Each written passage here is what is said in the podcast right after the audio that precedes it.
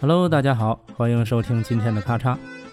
那在上一次三月二十一日啊，三二一睡眠日的时候，咱们和大家聊了一下霓虹国啊，咱们邻居的居眠神迹。那本期节目呢，我们接着聊跟睡觉有关啊，但是我们聊的是床事啊，就是跟床有关的故事。那对于咱们现代人来说呢，每天大约有三分之一的时间啊，会在这个床上度过。您看啊，在这个松软的床上，咱们可以安眠入睡啊，与爱人闲谈，或者是呢随手翻几页书啊，刷刷手机。那这个床呢，所承载的啊，是独属于个人、不被外界干扰的私密时刻。那如果咱们把时间往前追溯个几百年呢，那欧洲人的床往往是带有强烈的公共属性。那这个观点呢，刚好我前两天啊看了一本书，叫《床的人类史》，从卧室窥见人类变迁。这本书的作者呢是英国学者布莱恩·费根，还有一个叫做纳迪亚·杜兰尼啊，这两位著的。那他们就以床啊为切入口，讲述了人们出生、死亡、婚姻，甚至于政治有关的种种译文。那从这两位作者来看呢？这个床啊，不仅仅是人们睡觉聊天的场所，它更像是一个剧情跌宕起伏的人类剧场。那这其中呢，有以王室贵族的床最为吸引人们的眼球。啊，你无论是从古罗马的西塞罗，还是到英格兰的亨利八世啊、詹姆士二世，或者是我们大家都知道维多利亚女王，还有咱们都熟悉的法国的路易十四。他们呀，都有一张张奢侈华美、造价不菲的床，就在这上面呢，他们上演过生死离别、爱恨情仇的戏码。当然了，这其中也不乏权力争斗、勾心斗角的影子。那说到这儿呢，咱们先说一个书里的故事啊。在咱们中国呢，有那个狸猫换太子，但是在欧洲的时候啊，有一个叫平底锅换太子啊，也也也不能叫平底锅，应该叫暖床器换太子。那这个故事呢，发生在十七世纪末的英格兰。当时啊，广泛流传着一则暖床器换太子的王室译闻。当事人呢是国王詹姆士二世，还有他的第二任王后玛利亚。话说有一天，玛利亚王后在王宫里诞下一名男婴，啊，这原本是王室一件天大的喜事啊，也是值得举国欢庆的大喜事。但是不久之后呢，却传出了流言，说这个玛利亚王后啊，产下的是一名死婴。但是为了掩人耳目，他就偷偷的让人啊，用这个暖床器从宫外运来了一个替代品，这就是咱们刚才说的暖床器换太子。而这个故事呢，一传十，十传百，细节呢也是被添油加醋描述的越来越生动离奇。那许多人啊，都信以为真。那恰巧呢，就在这一年，英国爆发了光荣革命，那詹姆士二世的统治被推翻了。那位传说中用暖床器运进宫的小王子呢，由于受到权力法案中英国国王必须信奉新教的条款的约束，自此呢，无缘英格兰的王位。那听友，您听到这儿，是不是觉得这个啊，有一点阴谋论呢？是吧？虽说这个暖床器换太子的说法啊。受众颇广，但是呢，后世的学者经过研究就认为啊，其实这个可信度并不高。那主要原因呢有两个。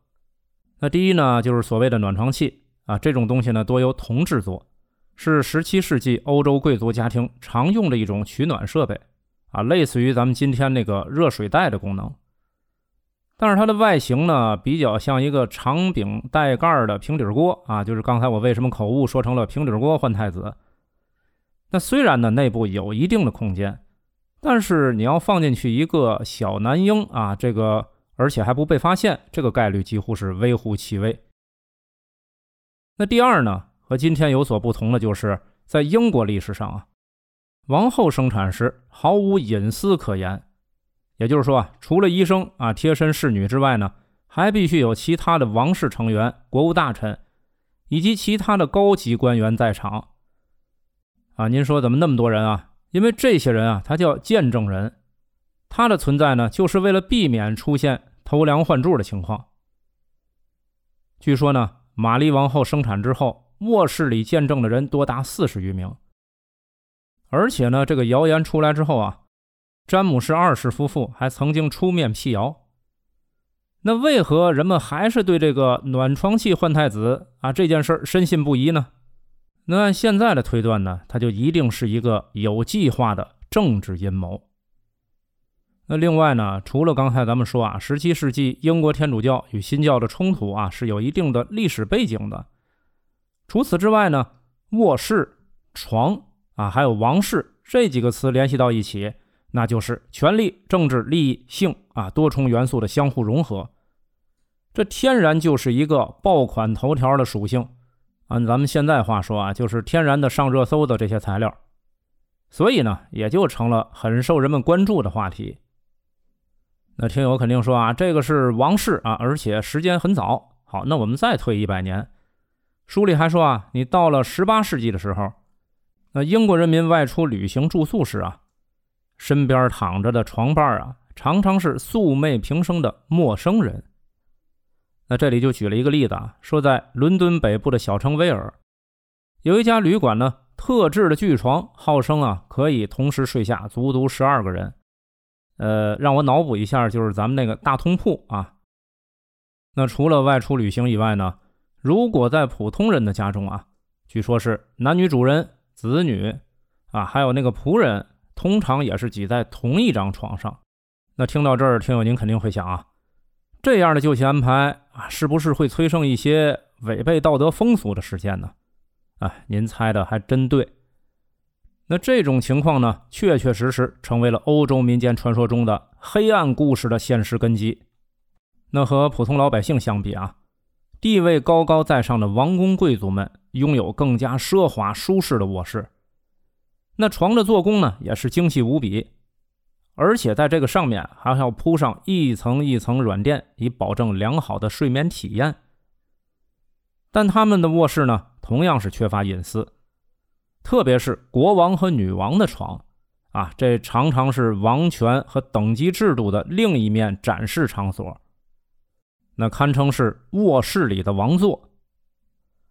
那隆重的起床和就寝仪式上啊，国王的每一个举动都会备受关注。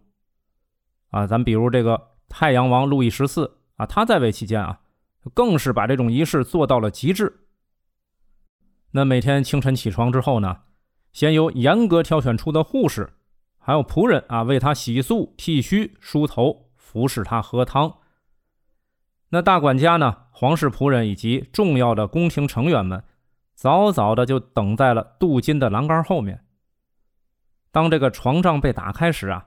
他们才可以向国王进行行礼问候，顺便呢商讨一下国家大事儿。那许多重要的决策呢，自然也就诞生于这个卧室里面。那咱们脑补一下啊，国王一边听他们讲话，一边继续自己的起床程序。那这个时候呢，能够亲手帮国王穿上一件衣服，往往啊被视为与国王的关系非常亲密。那在这些围观者之后呢？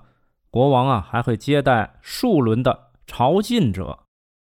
那这个时候呢，进士还会根据这个要觐见的人啊，他的身份高低、亲疏程度的不同，安排他们与国王见面的顺序。那到了晚上啊，类似的流程还会再次上演，但是到了晚上呢，会增加一个过程，就是在国王正式躺到床上之前啊，还会让侍从在床上滚一圈。啊，您说滚一圈干嘛呀？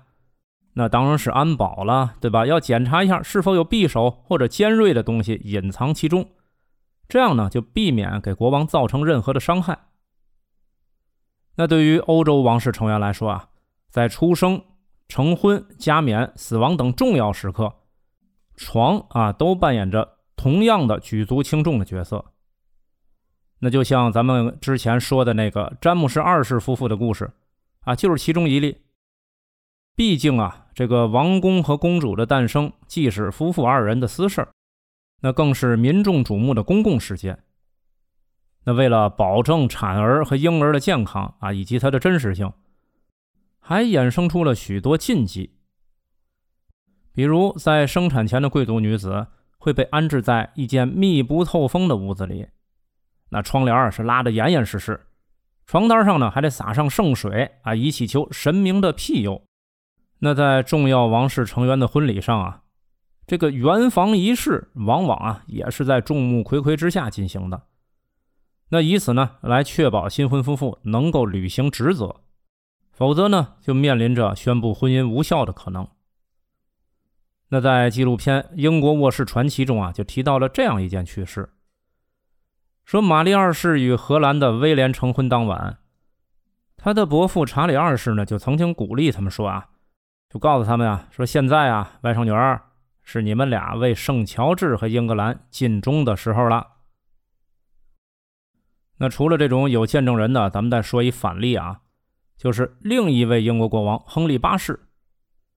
他与他的第一任妻子阿拉贡的凯瑟琳啊，就在婚姻里产生过纠纷。